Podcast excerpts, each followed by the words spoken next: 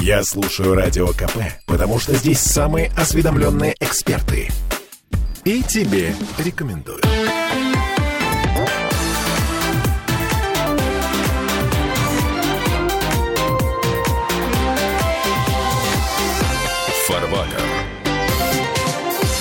А знаете, почему так много зла в мире? Почему? А, ну, потому что зло активно финансирует. А добро? А добро не финансирует. Добро держится на совести человека, на справедливости, на правде. И знаете, почему добро в итоге побеждает? Так. Деньги рано или поздно заканчиваются. А совесть и справедливость и правда – это все, ну, такое неприходящее. Это навсегда. Вот этот мысленный диалог приписывают Аристарху Ромашину. И он очень хорошо подходит э, к теме нашей сегодняшней программы. Мы тут пару недель назад отметили День России. Вроде бы праздник, день принятия Декларации о государственном суверенитете РСФСР. праздник. Но в этот день по факту начался парад суверенитетов, который закончился развалом Советского Союза. И давайте начнем с вопроса, а дяденьки, дяденьки, а кто это начал? Да, кто это начал? Сергей Кобин, доктор технических наук, автор книги «Нравственная экономия». Михаил Делягин, э, доктор экономических наук, депутат Госдумы. Коллеги, здравствуйте. Здравствуйте. Ну, уж коли я автор книги «Нравственная экономия», с нее и начнем. Нравственная экономия как отдельная наука. А Это что это за наука? Это наука, которая определяет порядок и правила установления в государствах промышленного строя и уклада. Эта наука имеет три источника, три составных части, одним из которых является национальная система политической экономии Фридриха Листа, второй частью является учение о промышленности Дмитрия Ивановича Менделеева, шеститомник, а также нравственная философия, это 13 томов э, трудов Владимира Сергеевича Соловьева. О чем же говорит э, нравственная экономия нам и какую нам дает наставление. Она говорит, что без национального единства и без необходимых общественных условий частная промышленность не в состоянии поддержать национальную промышленность целых государств, народов и наций. И теперь я предлагаю перейти к 12 числу, вспомнить, а что предшествовало 12 июня 1990 году. Давайте посмотрим. В 1985 году мы потеряли акциз благодаря Михаилу Сергеевичу Горбачеву. Это сухой закон. В 1988 году мы потеряли платежную систему благодаря обналичиванию. А, Это закон, который разрешил предпринимательскую деятельность в нашей стране. Да, если... Не-не-не. Он разрешил предпри- не просто предпринимательскую деятельность. Предпринимательская деятельность, вся рыночная экономика была и при Сталине до Хрущева. Очень бурно развивалась. Он разрешил перевод денег из безналичного оборота, Форму который да. обеспечивал производство и инвестиции, в наличный, который обеспечивал потребление. И те деньги, которые государством выделялись на строительство, грубо говоря, заводов электростанций, были направлены на покупку джинсов, после чего все кончилось, и потребительский рынок умер. Кроме того, что путем обналичивания все уходили и продолжают на сегодняшний день уходить от налогов, таможенных пошлиных, косвенных и прямых налогов. Ну, по Итак, официальной версии э, этого не существует. Ну, я думаю, это требует отдельного обсуждения. Итак, мы говорим о том, что до 12 июня состоялось не- некое событие, которое определило то, что необходимые общественные условия были потеряны. Это что такое необходимые общественные условия? Это брать в расчет моральные и материальные интересы другого. Это что такое? Это ассоциация моральных и материальных интересов, та самая тотальная промышленность. Дальше идем. 12 числа 1990 года была принята декларация господином Ельциным и под его влиянием о суверенитете. Что это за декларация? Почему она принципиально отличается от декларации о независимости Соединенных Штатов? А, кстати, почему мы спрашиваем, э, задаемся вопросом, а в чем разница между Декларацией независимости США и Декларацией о суверенитете А РСФСР? разница именно в том... Декларация независимости США была США от, Англии, которая была кол- колониальной державой. Так. А у нас это была независимость от разума и здравого смысла. Ну, вот это вот форма такая творческая, а более утилитарная, приземленная форма следующая. А американцы получили декларацию независимости, промышленной независимости от своей метрополии Англии. Это была независимость от Англии. Америка провозгласила себя как промышленное государство, которое независимо от Англии. Россия же в 1990 году, 12 июня, провозгласила себя как государство, имеющее суверенитет в интересах лично Бориса Николаевича Ельцина. Недоказуемо. А не надо доказывать, все очень просто. Смысл слова «суверен».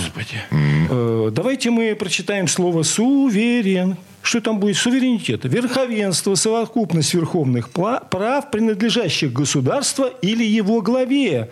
Главный момент, определяющий понятие суверенитета, есть момент отрицательный. Над данной властью, которой принадлежит суверенитет, не должно быть никакой другой власти, имеющей правомерное полномочия давать ей повеление или препятствовать осуществлению воли. То есть Ельцин получил для себя власть. Это про Гаусс и фронт, пожалуйста.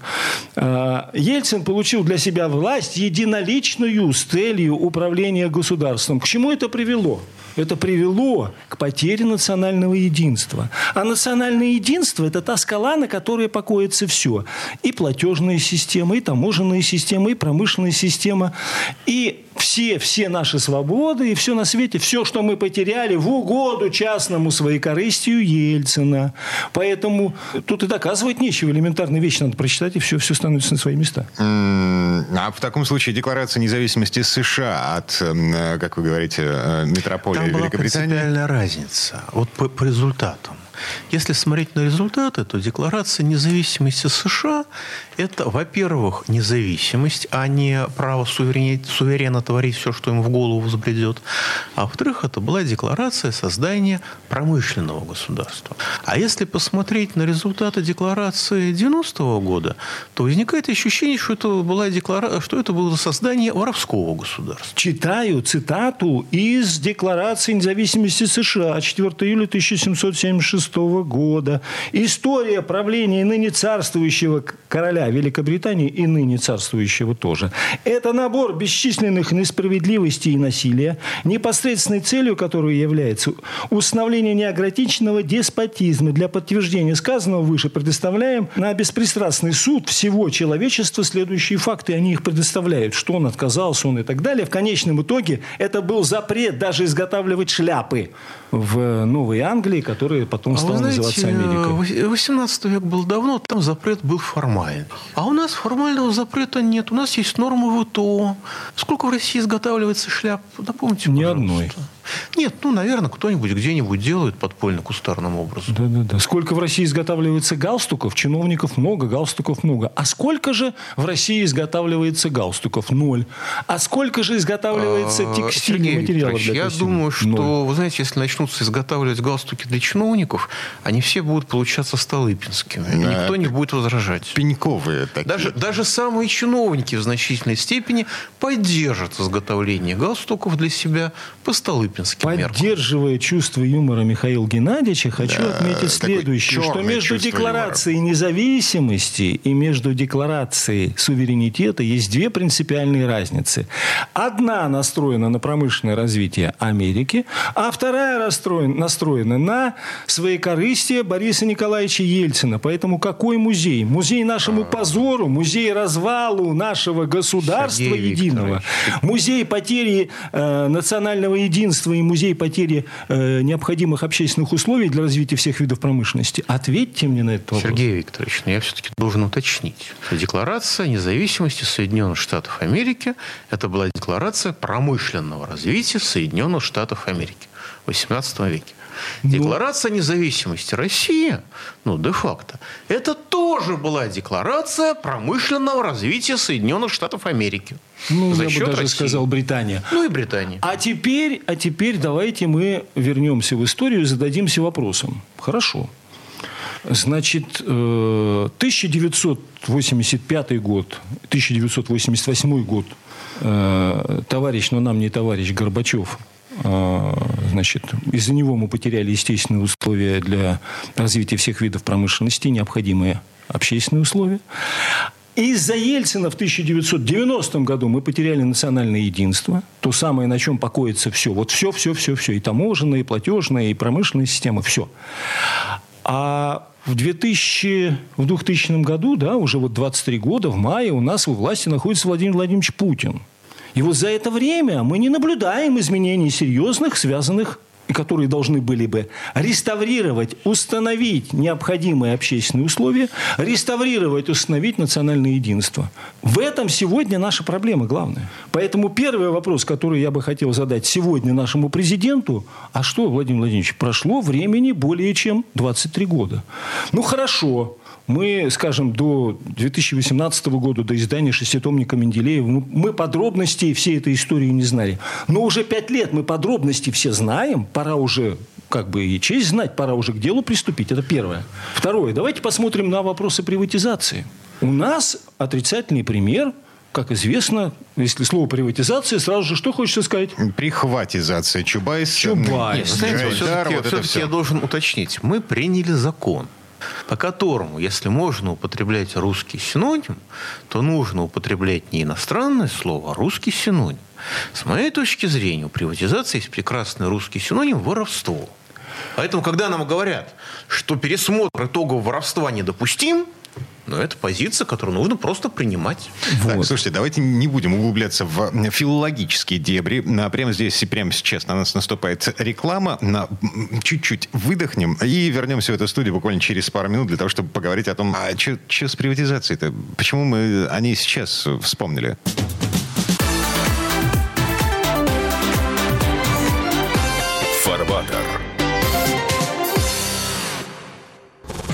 Я слушаю Радио КП, потому что здесь самые оперативные новости. И тебе рекомендую.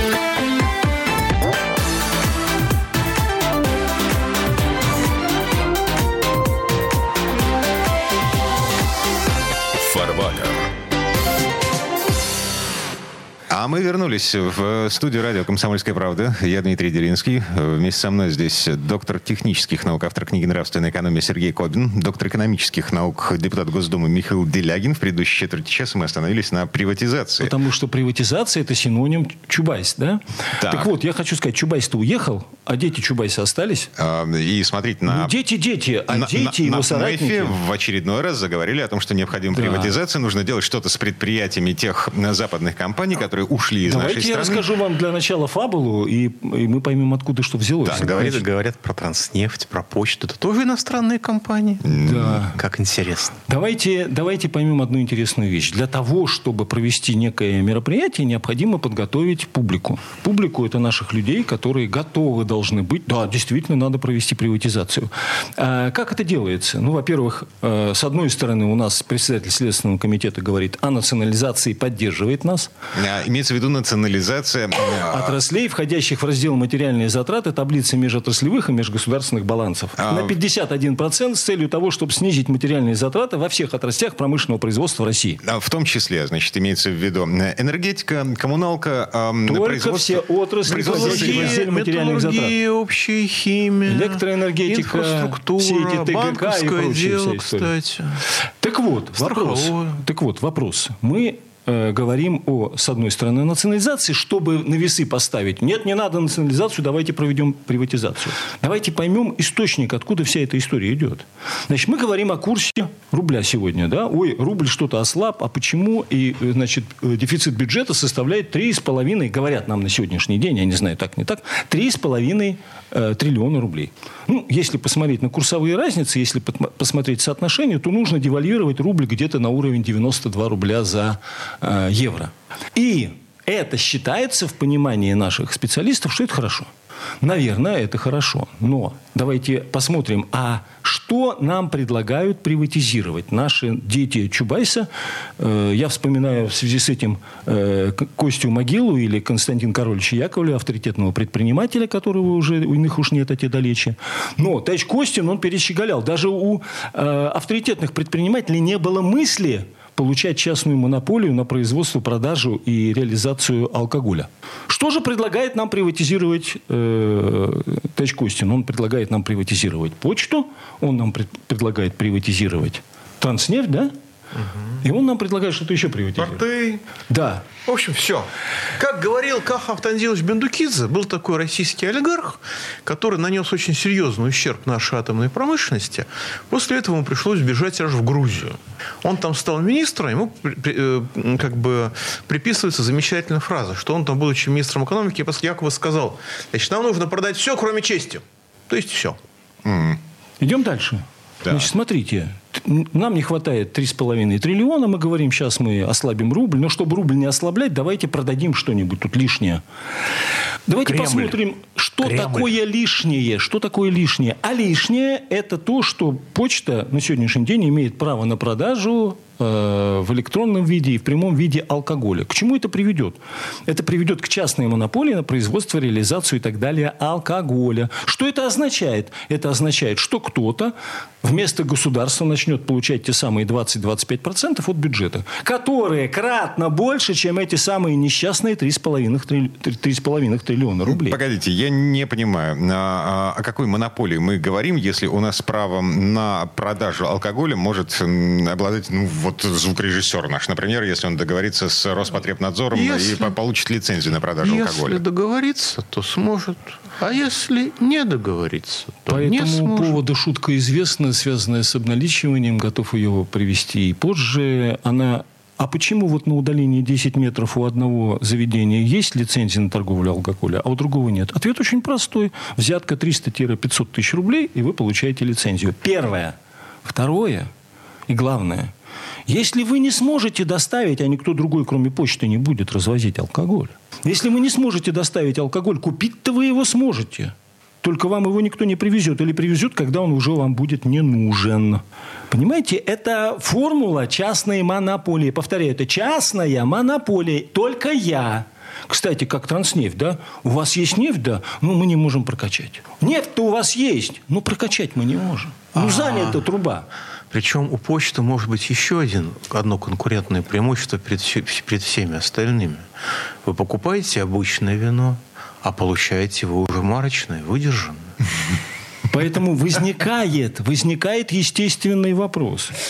А если президент а, ну, как бы не в курсе событий, то, что делают его, э, значит, дети э, Чубайса, то, мне кажется, ему пора вмешаться. На Петербургском международном экономическом форуме э, председатель Центробанка России Эльвира Набиулина говорила о том, что государству нужно вернуться к программе приватизации э, для того, чтобы решить судьбу предприятий ушедших западных компаний. Государство эти предприятия получает э, с тем, чтобы э, продать их э, по цене ниже рыночной для бизнеса. э, И э, здесь э, как бы инструмент извлечения прибыли для бюджета и инструмент поддержки экономики. Чтобы- Главный чтобы- друг Эльвиры Сахибзадовны – это Михаил Геннадьевич Делягин, поэтому мы ему предоставим возможность э, Ну, прокомментировать. во-первых, э, когда в голове плюрализм, то это напоминает больше даже не шизофрению, а Банк Российской Федерации. Не, ну вот когда смотрите. одновременно продать по цене ниже рыночной и тут же через запятую для пополнения бюджета. Так, коллеги, вы определитесь. Это А, первое. Смотрите, на, условный завод э, Nissan, который э, концерн Renault Nissan передал по условной цене 1 рубль э, государству, институту НАМИ. Сейчас это предприятие будет производить машины для АвтоВАЗа, оно принадлежит АвтоВАЗу.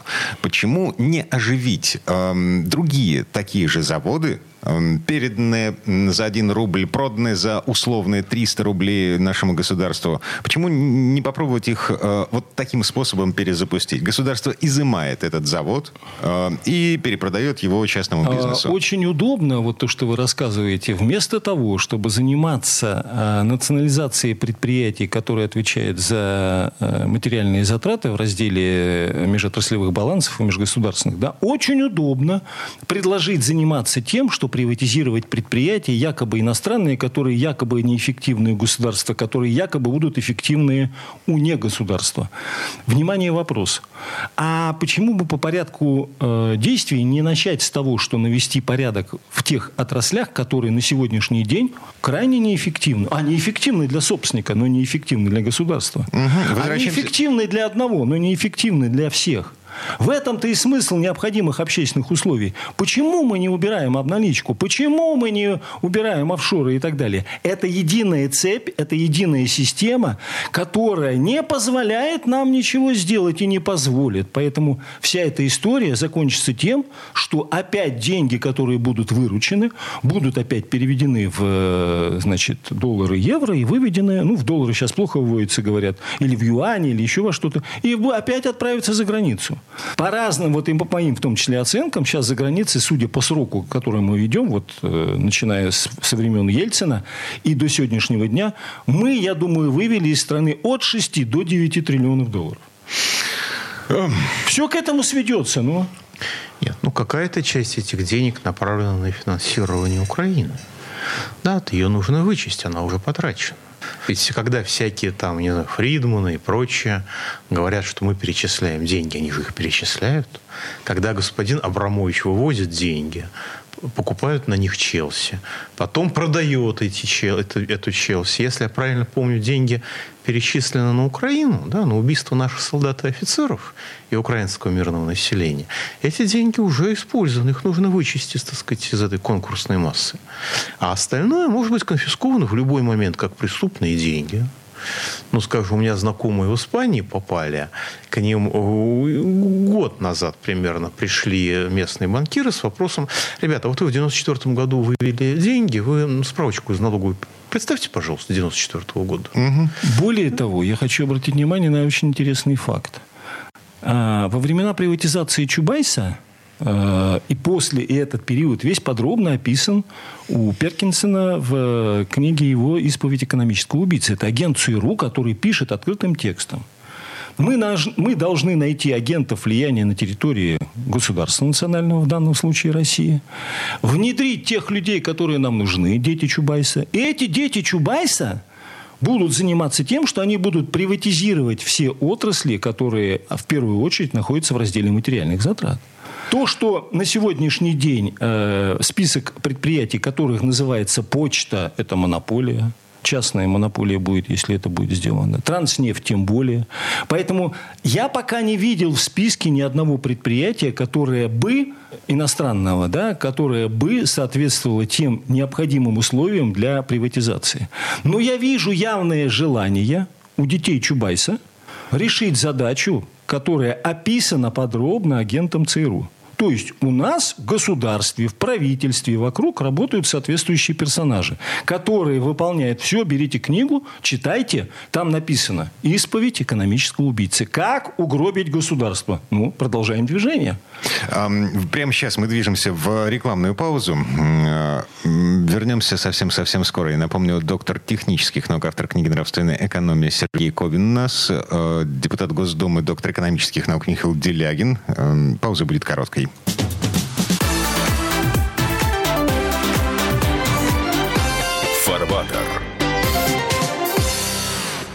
Слухами земля полнится. А на радио КП только проверенная информация. Я слушаю «Комсомольскую правду» и тебе рекомендую.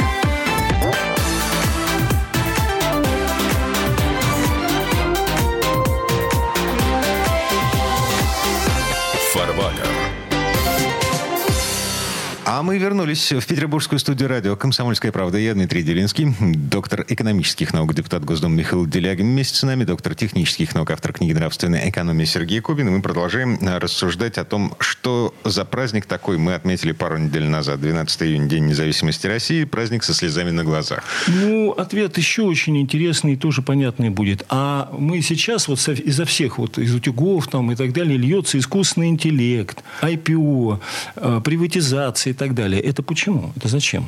Надо задуматься над этим вопросом. Почему? А потому что а, зачем умственная производительность? Зачем вам брать в расчет моральные и материальные интересы другого? Зачем вам ассоциация моральных и материальных интересов? Зачем вам ассоциация национальных производительных сил, которую мы потеряли из-за Ельцина?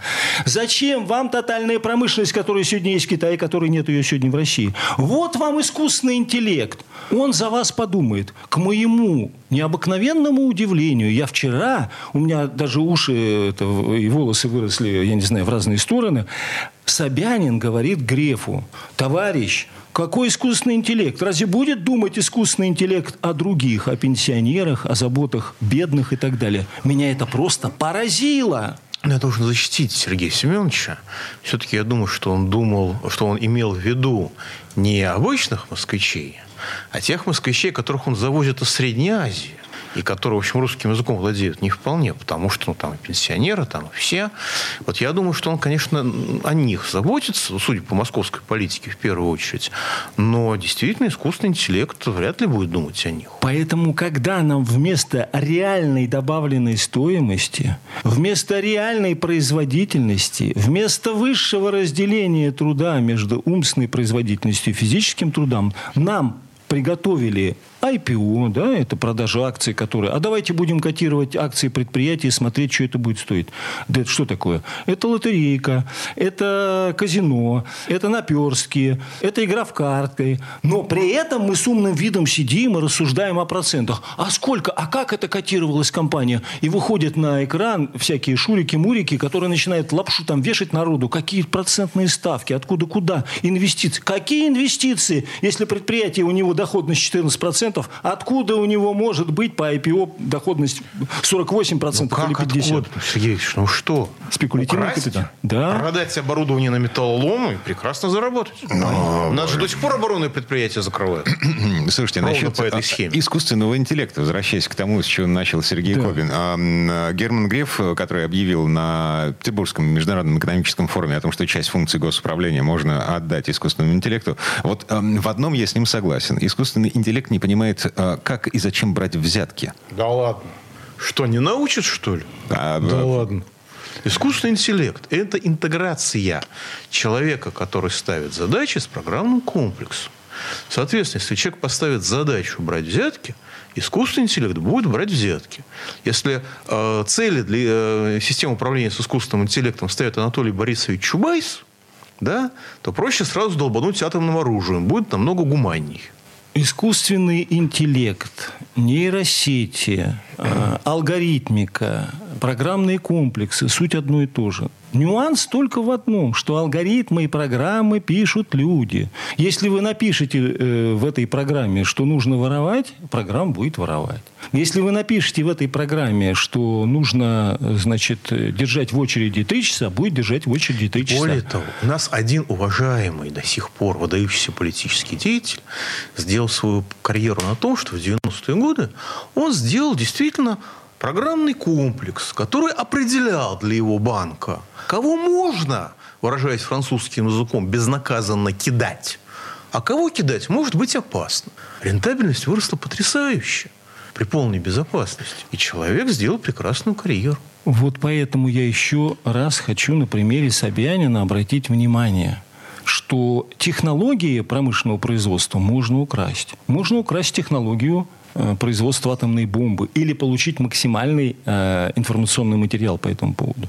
Но стыд и совесть, она не уворовывается. Поэтому желание брать как вот мне все говорят, а главное что в производительных силах? Я говорю, не технологии, не заводы, фабрика как таковые, а умственная производительность, способность брать в расчет моральные и материальные интересы другого. Даже Собянин, даже Собянин заговорил об этом. Вот обратите внимание, очень важный момент. Если мы этого не поймем, никакая программа, никакой искусственный интеллект этого делать не будет. Это нереально просто. Совесть никто не научился синтезировать. Это абсурдица. Вы хотя представляете? Они же там на этом форуме все обнимаются, ручки жмут, дышат друг на друга. Вдруг Сергей Семенович Собянин ну, как бы подышит на товарища Беглова, и он тоже начнет думать о совести. Так э, Греф пятнами бедный покрылся после того, как услышал ну, это от Собянина Это аллергическая реакция. После mm. завтрака, наверное. А вообще, слушайте, классная задача для искусственного интеллекта. Поставьте искусственному интеллекту задачу, как украсть стыд и совесть. Искусственному что он скажет. интеллекту уже ставили задачу, как уничтожить человечество. А, и искусственный интеллект а, нашел э, кучу решений. Их тут же засекретили. Нет, нет Михаил Геннадьевич очень правильный вопрос поставил. Как, как синтезировать, как получить стыд и совесть? Э, или как уничтожить стыд и совесть? Вот, вот, вот попробуйте. Для того, чтобы уничтожить, надо синтезировать. Искус, искусственный, искусственный интеллект Жириновского надо спросить на эту тему. Я думаю, он справится. Mm. Так, ну возвращаясь к основной теме. С чего мы начали? Значит, у нас есть 12 июня а, как официальный государственный праздник, и у нас есть четкое представление о том, что этот праздник, ну так, со слезами на глазах, в связи с тем, что э, в этот момент начала разваливаться большая страна. В смысле, уже а, развалилась. Правящая тусовочка празднует свою независимость от народа. свой это... суверенитет от народа. Это день, который определяет потерю национального единства Союза Советских Социалистических Республик в виде таможенного союза. Это в первую очередь был таможенный союз. Кстати, коммунисты очень яро отстаивают, как это было хорошо и так далее. Все было хорошо, за исключением одного. А, тарифа в советский период, а правильнее сказать, с 1904 года в России не существовало и не толкового тарифа таможенного, и не существовало, и не существует до сих пор. А это доход 40% бюджета. Таким образом, для совестливых людей, которые требуют приватизации, следует знать, что акциз – в форме алкоголя и табака и сахара доставляет государству от 25 до 30% от бюджета.